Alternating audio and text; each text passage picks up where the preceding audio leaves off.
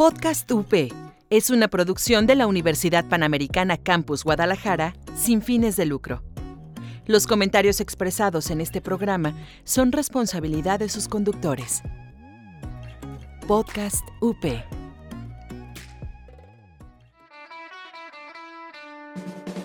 Estás escuchando Podcast UP.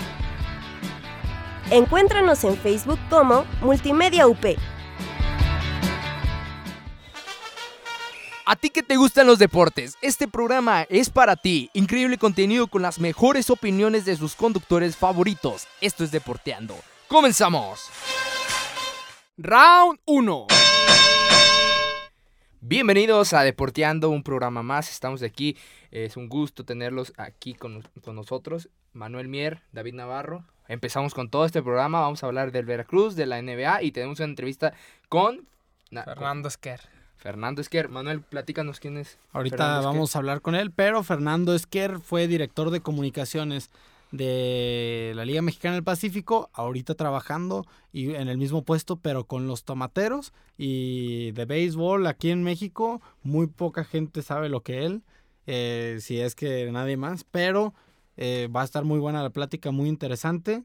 Y bueno, ahorita hablemos de la Liga MX, ¿no, compañeros? A ver quién quiere, quién quiere dar el resumen de, de qué es lo que ha pasado con el Veracruz, los tiburones rojos.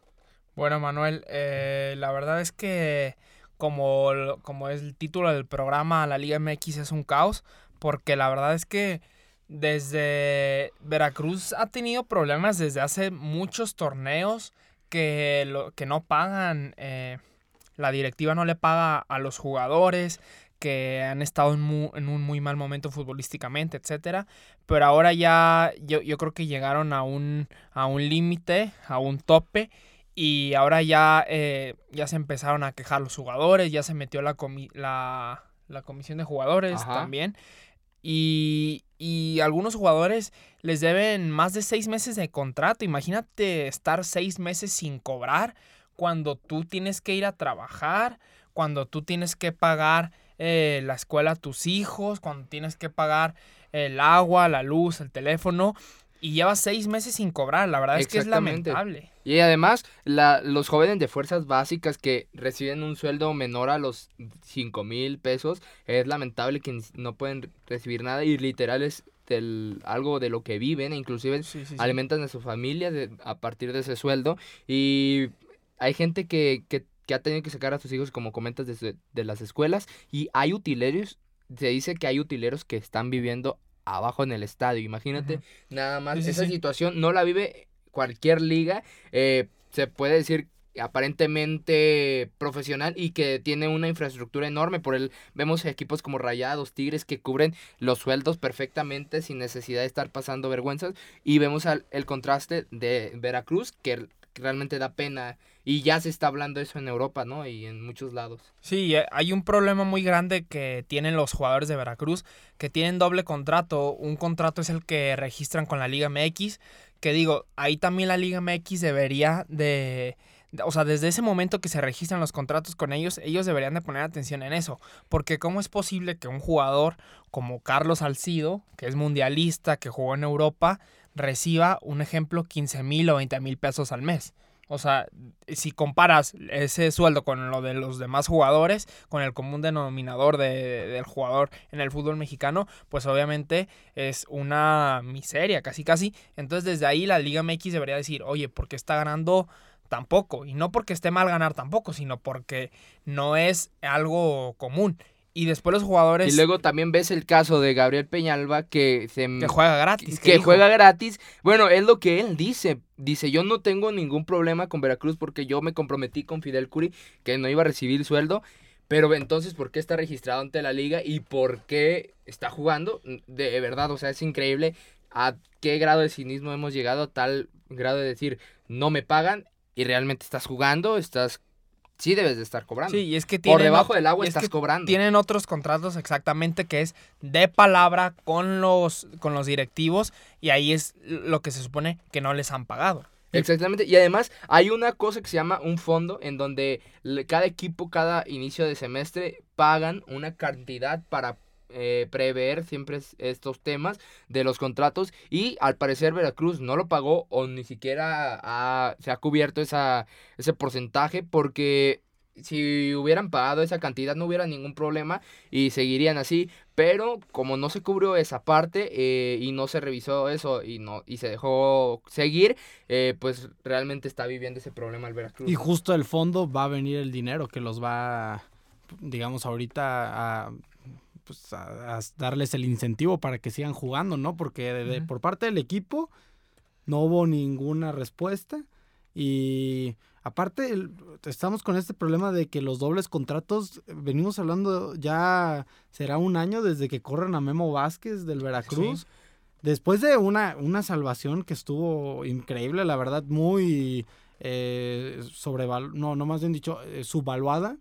Dios mío, salvó al Veracruz cuando parecía que neta era un equipo al que ibas a jugarle de camino y ahorita, y desde que Memo Vázquez se fue, han traído a. Siboldi, a, a Lojitos Mesa. Mesa. Nadie los ha vuelto a hacer jugar así, pero No, de- pues llevan que 38 partidos sin ganar. Exacto. Y, y- y van a convertirse, sin duda alguna, yo creo que van para convertirse al peor equipo del mundo, o sea, de, De la la historia del fútbol. Y eso es un récord que da vergüenza a un- ante una liga que, te digo, tiene una infraestructura tremenda, grandes equipos, y está pasando esta situación. Sí. Y además...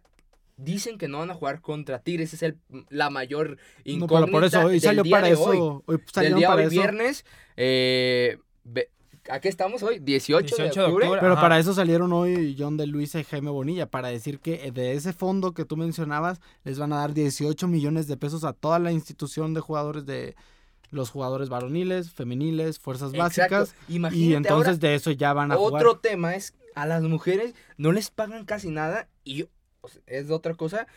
Ahora imagínate, si a los de primera división no les pagan, ahora las mujeres no quiero ni hablar, ¿no? Y que tienen, hay algunas personas que no les han pagado desde hace un año, no han recibido sueldo. Eso es lo que se comenta en los medios, en ESPN y algunos otros, que dicen que no les han pagado desde hace seis o un año.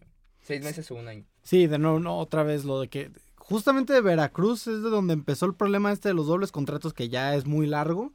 Y, y luego aparte salvan el equipo eh, metiendo el dinero, pero si iba a ser así, ¿para qué se quedó el equipo, no? En primera división, ¿para qué tienes a una plantilla que aparte, plantilla varonil, plantilla femenil, fuerzas básicas, ¿para qué sostienes un equipo si los vas a tener ahí? Como tú dices, Poncho, imagínate, las mujeres que ganan cosa de nada, ¿para qué las tienen? ¿Para qué tienes un Te digo, no, no, re- no perciben sueldo desde hace mucho tiempo. Es que la liga, o sea, eh, quizá el, el máximo responsable, no sé si ustedes crean que es eh, Fidel Curi o la liga. Eh, es que los dos, Es culpa los de dos todos, están sí. coludidos y realmente también la Liga MX es un porque desastre. ellos lo han permitido. O porque sea, lo han Fidel dejado, Curi ha sido su culpa, pero la liga es el que ha- le ha permitido hacer todo esto, como dice Manuel, de para qué le dejan eh, seguir en primera división.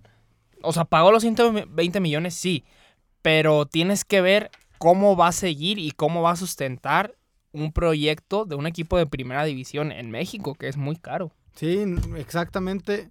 Eh, y, y justamente vemos que no es el primer caso. Eh, tuvimos al Atlas hace un- unos, ¿qué será? 2013, David, cuando estaba este Costly, creo, el hondureño. Carlos Costly. Cuando estaba, me acuerdo que salió el tema de que también en el Atlas no le pagaban a sus Exacto. jugadores. Sí, sí, sí. Pasa mucho en la Pues Liga fue- Mexicana. Fue antes de vender la TV Azteca. es sí. que lo, luego también lo vemos como si nada más fuera asunto de, de México, ¿no? Pero también, si pasa en otras partes del mundo, como sea, aquí en México, qué mal que tengamos tantos casos. Sí. Uno ya es suficiente para que entiendas, ¿no? Que hay un problema y que tienes que corregir algo. Sí, y ahora que vi- viene la comisión de- del jugador para arreglar dijeron- todos esos problemas. Dijeron que no se iba a presentar el Veracruz y es lo que la fuente que tienen. Y ahora sale el director deportivo y dice, no, sí vamos a jugar, es mentira lo que están diciendo la Asociación de Futbolistas.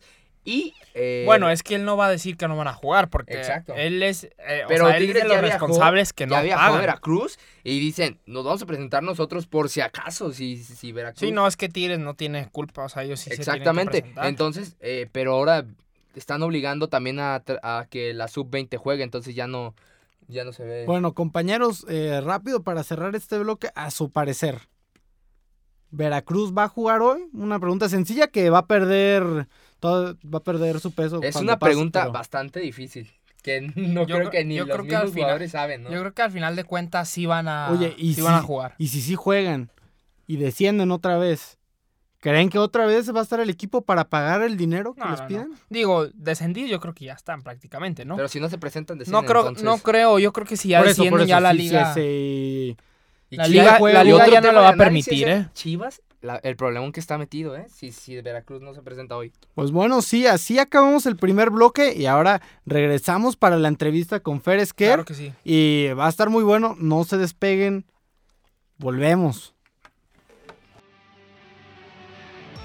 Cuando te preguntan o te hablan de la iglesia, ¿qué piensas? ¿Aburrida? ¿Anticuada? ¿Solo son los religiosos y las señoras que van al templo? Definitivamente, te hace falta conocerla más. Somos católicos actuales, renovando la iglesia de jóvenes a jóvenes. Escúchanos cada semana en Spotify y iVoox como Podcast UP, así como seguirnos en nuestras redes en Facebook e Instagram, para que no te pierdas de nuestros contenidos. Este es un podcast de Multimedia UP. Spark Up ahora en podcast, con nuestro programa de emprendedor a emprendedor. Búscanos en iBox como Podcast UP. Round 2. Y bueno, regresamos para el segundo bloque y lo prometido es deuda. Tenemos a Fernando Esquer, que la temporada pasada era director de comunicaciones de la Liga Mexicana del Pacífico, ahora es de los Tomateros de Culiacán. Fer, muchas gracias por acompañarnos hoy. Gracias a ustedes, un gusto platicar contigo y platicar con todos quienes nos escuchan. Bueno, Fer, aquí mis compañeros David y Alonso. Eh, te vamos a hacer unas cuantas preguntas ahorita que ya inicia la liga. Y primero sobre la temporada pasada que te tocó estar con la liga. eh, eh, primero, ¿qué, qué- a tu parecer, ¿qué fue lo que hizo bien la, la, la LMP para que fuera la temporada con más asistencia?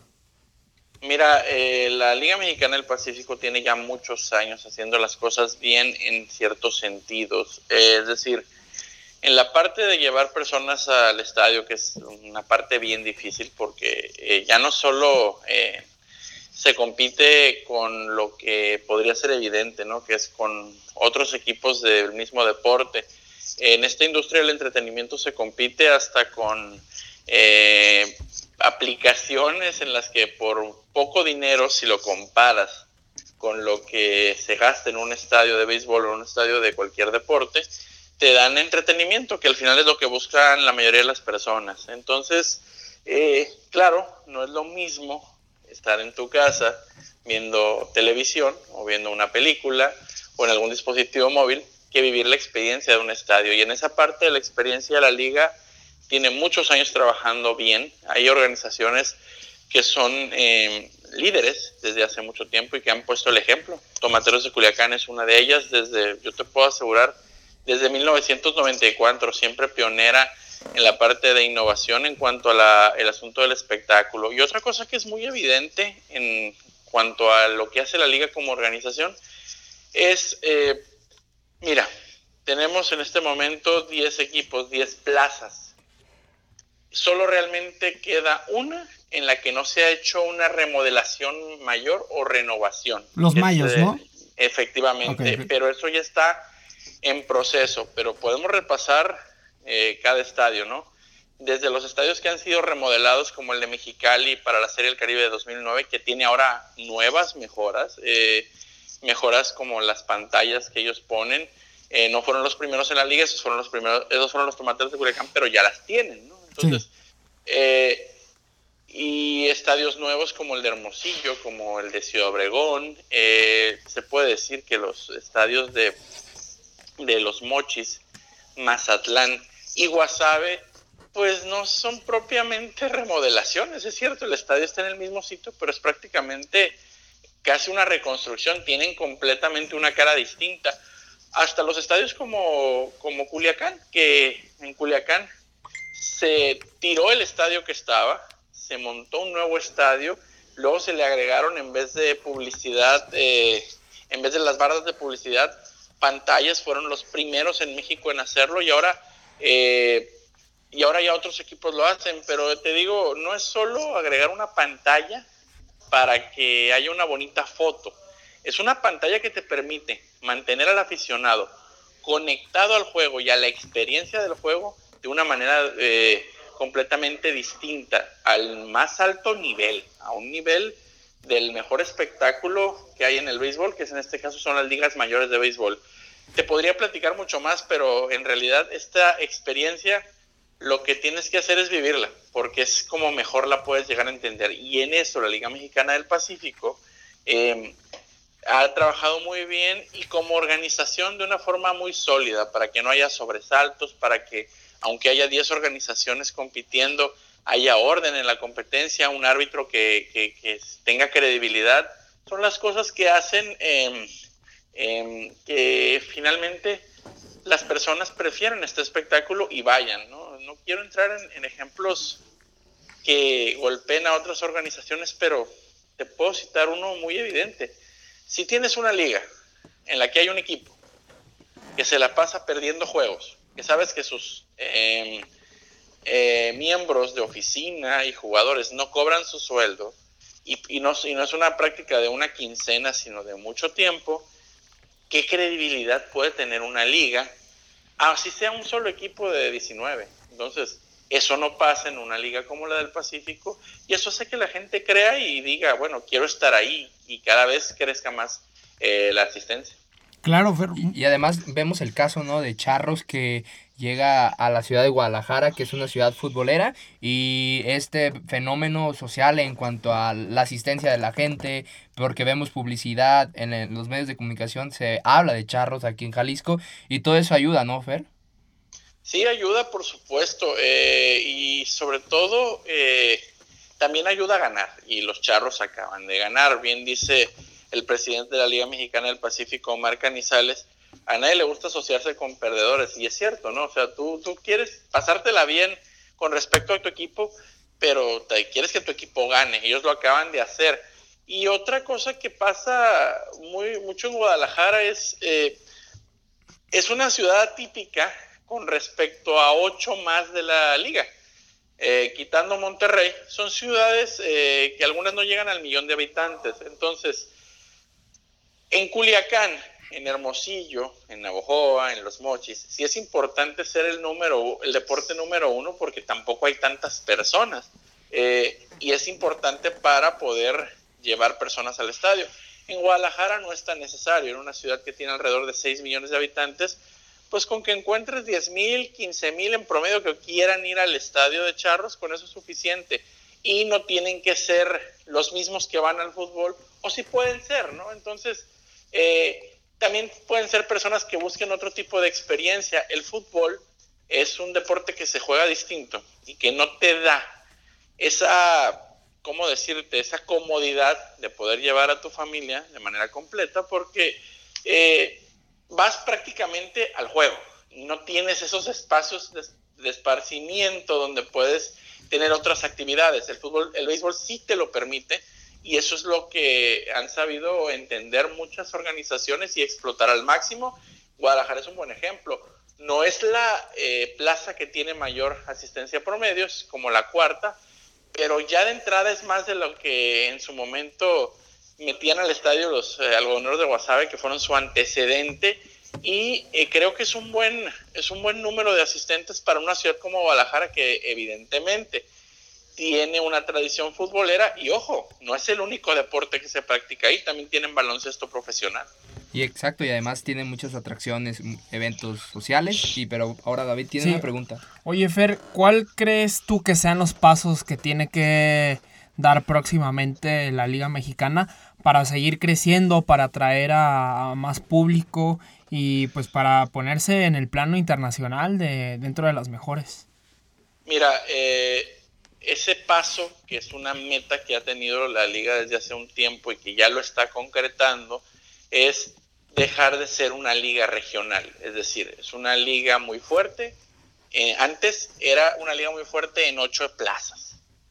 Eh, la llegada de equipos como Charros de Jalisco y Sultanes de Monterrey le permite tener una proyección un poco más nacional y que muchos hábitos cambien y que mejoren en beneficio de todos, no solo de, quienes juegan, sino también de los miembros de la oficina. Te pongo un ejemplo. No hay manera muy cómoda de viajar eh, por tierra de Mexicali hasta Guadalajara. Entonces, esa cultura tiene que cambiar. Entonces, eh, muchas cosas se tienen que empezar a gestar, pero ya se están gestando. Los medios de comunicación que existen en Guadalajara, por ejemplo, sin ser los más grandes de México, ya son medios un poco más grandes. Lo mismo con Monterrey. De hecho, es evidente, por ejemplo, que en el caso de Monterrey, eh, la empresa que es eh, la dueña de la mitad del, equipo de Sultanes, es una empresa de medios de comunicación.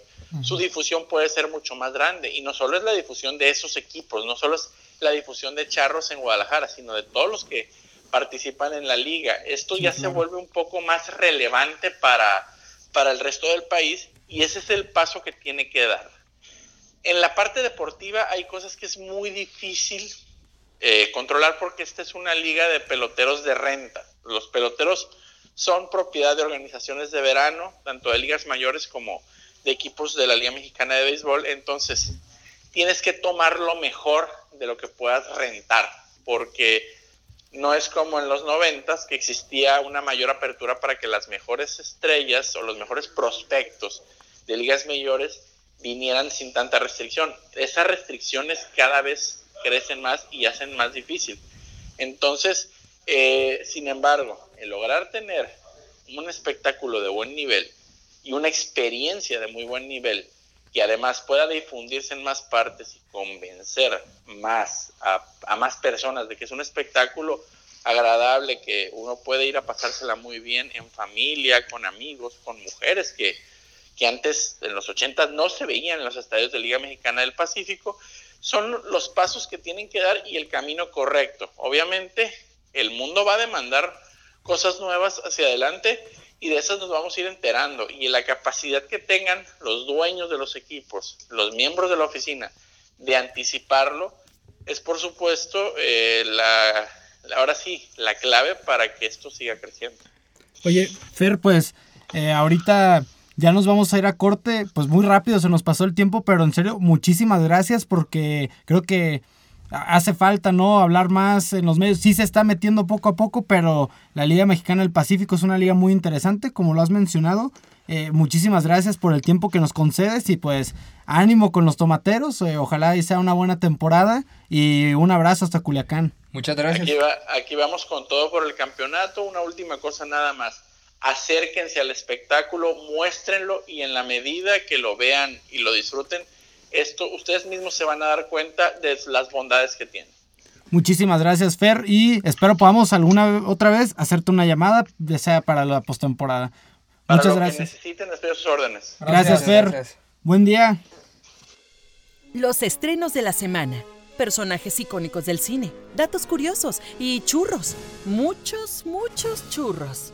El Set, un programa de cine y, y nada más. Regresa a Guadalajara Camilo VII con la presentación de su nuevo disco Navegantes. No te lo pierdas, 20 de septiembre en Teatro Diana. Adquiere tus boletos en Ticketmaster o taquillas del teatro. Hablemos de ecología. ¿Qué puedes hacer para mejorar tu ciudad? Entérate cómo puedes ayudar desde tu propio espacio. Greencast Descarga programas anteriores en iVox. Búscanos como Podcast UP. Round 3. Y bueno, amigos, esa es la entrevista con Fer Esquer, que como ya decía, es un experto en béisbol y no solamente desde el lado de lo que hay en la cancha, sino lo que hay fuera. La verdad, una muy buena plática, una lástima que nada más hayan podido hacer tres preguntas. Y que no haya estado aquí presente, ¿no? También. Eh, sí, es que ya no vive en Guadalajara, la verdad. Yo cuando contemplé no sabía que ya no estaba aquí. Pero bueno, eh, sí, y también... Agradecerle su tiempo, ¿eh? Sí, sí, muchas gracias. Y hablando de béisbol, el martes inicia la Serie Mundial. Los nacionales contra los Astros probablemente, o los Yankees si logran la remontada. Y bueno, vamos a hablar de la NBA que inicia el próximo martes junto a la Serie Mundial. Pero que ya está la pretemporada, ¿no? Ya, ya hay NBA, que todavía ni siquiera empieza y ya empezó a dar de qué hablar bastante. Ya lo comentamos en el programa pasado, Manuel. Pero cuéntanos cómo se ve la NBA para esta nueva temporada. Pues mira, la verdad que con, yo creo que va a ser una temporada con mucho cuidado con cada declaración que se ande dando. Al menos estos días, porque como lo hablábamos con Esteban, no sé si te acuerdas que Sí, sí, decía que las cosas se olvidan rápido y sí, pero esto sí se ha tardado un poquito más, ¿eh? Esto Y es sí que, es que también hay que tener cuidado porque yo creo que la gente va a seguir yendo a los estadios eh, y protestando, ¿eh? Es que sí, y luego aparte vemos lo de LeBron James, que dice, no somos políticos, y LeBron. James, por más que los mire, pues él también, a él le gusta hablar de política, ha hablado Donald Trump. También hay que entender que este es un tema que no es de Estados Unidos, y como mencionaba Esteban, es que son una institución, son, son una empresa, la Sí. cual todos los que pertenecen a Son ella empleados. son empleados, la verdad, y, y es viéndolo desde el lado del negocio, el deporte, porque lo vemos como que muy romántico, pero a ver, no. La NBA tiene un gran negocio con China, para que se den una idea. No, pues es eh, un mercado gigantesco. Una empresa de televisión que ahí los había, los iba a transmitir sus partidos en China, les había dado un contrato de 1.600 millones de dólares. Si pierden esa clase de contrato que parecía ser que se les iba a ir, ¿saben cuánto dinero? No solamente es el dinero que van a meter en la liga, para que se den una idea, los contratos de los jugadores tendrían que bajar. Hablamos de que eh, si ahorita un equipo, porque hay un tope salarial en la NBA, le alcanza para tanto dinero para darle a, a una plantilla, ahora van a tener 20 millones menos. Y cada vez la Mucha NBA va en ascenso. Eh, los contratos, antes, para que se den una idea, eh, Michael Jordan firmó el contrato más grande de la historia cuando en una temporada firmó por 30 y algo millones de dólares. Hoy casi todo, bueno, no todo, las estrellas, casi todas las estrellas ganan de 30 millones de dólares. Así de impactante está. Digo, claro que lo de Michael Jordan está más cañón por el espacio que ocupaba de lo que le podían pagar al equipo, ¿no? Sí, sí, sí. Pero lo que voy es, la, la NBA va a tener mucho cuidado con cada declaración que se dé. Exactamente. Va- van, yo creo que van a ver entre ellos pláticas internas, ¿no? De, de "Ey, no anden tuiteando cosas sobre China, neta, no anden diciendo cosas Sobre sobre... Hong Kong, no se metan, no digan nada, ya, alto, vamos a Que calmarnos. se dediquen a jugar ya. ¿Por qué? Porque miren, LeBron James iba con este discurso de que es más que un atleta y está bien, pero les va a costar el negocio si siguen así, les va a costar, les, Sí, les va a sí, sí. costar muy fuerte y la NBA va para arriba. Y sobre todo por el mercado chino, porque hay muchísimos fanáticos. No Y lo pueden dejar ir. Que el mercado asiático ha crecido impresionantemente, no solamente en China, sino también en, en Sí, y Japón, ya lo vemos, ya vemos cómo, por más que, que eh, el mercado latinoamericano da mucho, digamos, al fútbol, vemos cómo sí les está importando mucho en la liga también que los de Asia lo vean. Claro. Que, que se pueda ver el clásico Y además español. también hay muchos eh, visitantes a la NBA chinos que vienen a, a Es que ver- imagínate. eh, que van a ver al es los imagínate, de NBA. Yao Ming jugó ahí y fue una superestrella. Luego Jeremy Lin, que es americano chino, pero lo que voy es, bueno, el- Jeremy Lin llegó a jugar en Rockets una o dos temporadas, pero lo que voy es, sí es muy importante para la NBA lo que representa China, pero creo que también China sabe lo importante que es la NBA para ellos, entonces no creo que la dejen ir, pero sí van a estar todos muy tranquilos, porque va a estar muy tensa la cosa. Dieron una temporada muy interesante, en serio, como veían que lo hablábamos con Esteban. Eh, muy divertida va a estar, muy entretenida. eh, ya no hay equipos con tres estrellas, ya todos son de dos, máximo, creo- en serio. Bueno, no, los Warriors Está tienen plagado de estrellas. tienen en su equipo ahorita a tres, no, cuatro. Tienen cuatro, pero no es lo mismo. Digamos, siguen teniendo ese tridente estrella, pero la nueva Ahora estrella está, que ma- llega, está más parejo. eh, sí, que llega, asunto. que es D'Angelo Russell, no es lo mismo que Kevin Durant y está un poquito de, es como, como estaba viendo por ahí, eh, los Warriors tienen potencial para ser campeones o para ser últimos. Así de cañón no se sabe cómo va a estar. Oye, la la, pareja de Stephen Curry con Kevin Durant eh, dio bastantes buenos resultados. No, Y ahora Kevin Durant con LeBron James, ¿crees que pueda llegar?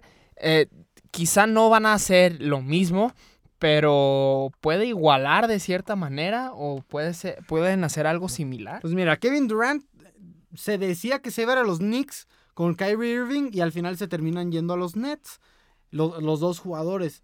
El tema es que Durant, como se acordarán, se lesiona en la final, en el último juego, y no sé si en el último en el quinto, pero Kevin Durant ahorita está lesionado y, y el asunto es que es una temporada que no va a estar, o tal vez hasta el final de la temporada, se me, es un buen equipo el de los Nets, ya demostraron, llegaron a los playoffs. Y con Kyrie Irving, quién sabe cómo va a estar el asunto, pero esta temporada no creo que ganen, pero la próxima son contendientes sin problemas. Y, o sea, digamos, esta ya son favoritos para llegar a playoffs, pero la próxima sí van a ser para ser campeones. Esta temporada el asunto va a estar entre los Lakers y los Clippers, que lamentablemente a los Lakers se les lesiona. DeMarcus Cousins lo tuvieron que cortar, ya no les queda de otra. No, va, no iba a regresar, el contrato es de un año. Y los Clippers que llegan Kawhi y Paul George, para los Lakers llega Anthony Davis, pero los Clippers ya tenían mejor equipo antes y los Lakers se reconstruyeron completamente. Va a ser una temporada muy, muy, muy. Y Raptors, después de la gran temporada que tuvieron la pasada, ¿cómo los ves para eso? Pues es que se les va a Kawhi Leonard, entonces Aparte, las estrellas de ese campeonato ya todos están volviéndose grandes, con contratos que ya se les están yendo. Entonces, eh, creo que los Raptors van a ser equipo de playoffs todavía, pero ya van a estar. Pero ya no va a ser un contendiente. ya no va a ser el mismo equipo que ganó. Van a empezar a mover piezas. Y ahora, Manuel, platícanos un poco de la Serie Mundial que ya se ya va a iniciar, ¿no? Pues bueno, nada más ya con el poco tiempo que nos queda rápido, los nacionales de Washington por primera vez están en la Serie Mundial y los Astros de Houston al día de hoy a las 2 con 47 que estamos grabando el programa en viernes 18 de octubre, los Astros ganan 3-1 a, los Yankees a un juego de llegar a la Serie Mundial. Entonces lo más probable es que sean Nacionales Astros. A mi parecer así. Los ganan los contra Ganarían los Astros. Van a Astros. A mi parecer, a lo que parece ser, ¿no? A lo que podemos ir previniendo. Y además con el equipo que tienen. Sí, y bueno, así se nos acabó el programa muy rápido, muy entretenido. Yo lo disfruté mucho.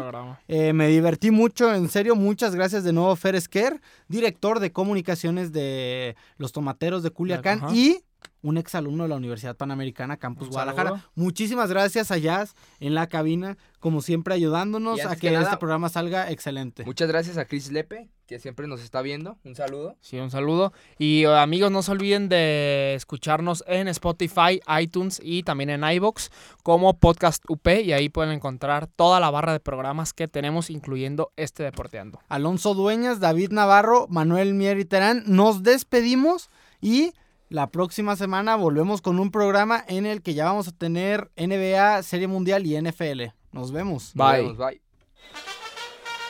Esto fue Deporteando. Escúchanos en el siguiente programa. Hasta la próxima.